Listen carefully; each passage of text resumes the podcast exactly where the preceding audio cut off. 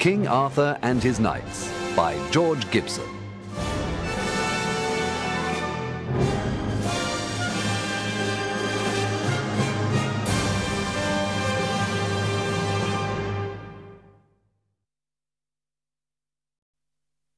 Chapter 1 Young Arthur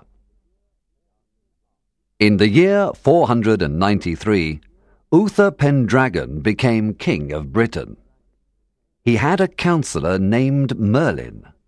Merlin was also a magician.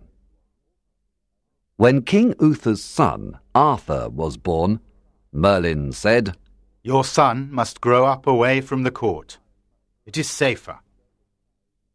Merlin gave the baby son to Sir Ector and his wife. They raised him well. When King Uther died in 509, Britain had no king. The country had many problems.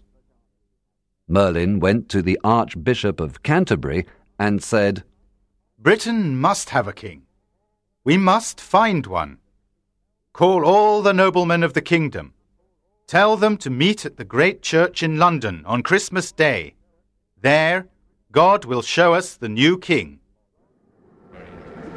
On Christmas Day, all the noblemen were in the great church. Outside the church, there was a big stone with a sword in it. These words were written on the big stone. He who pulls the sword out of this stone is the true King of Britain.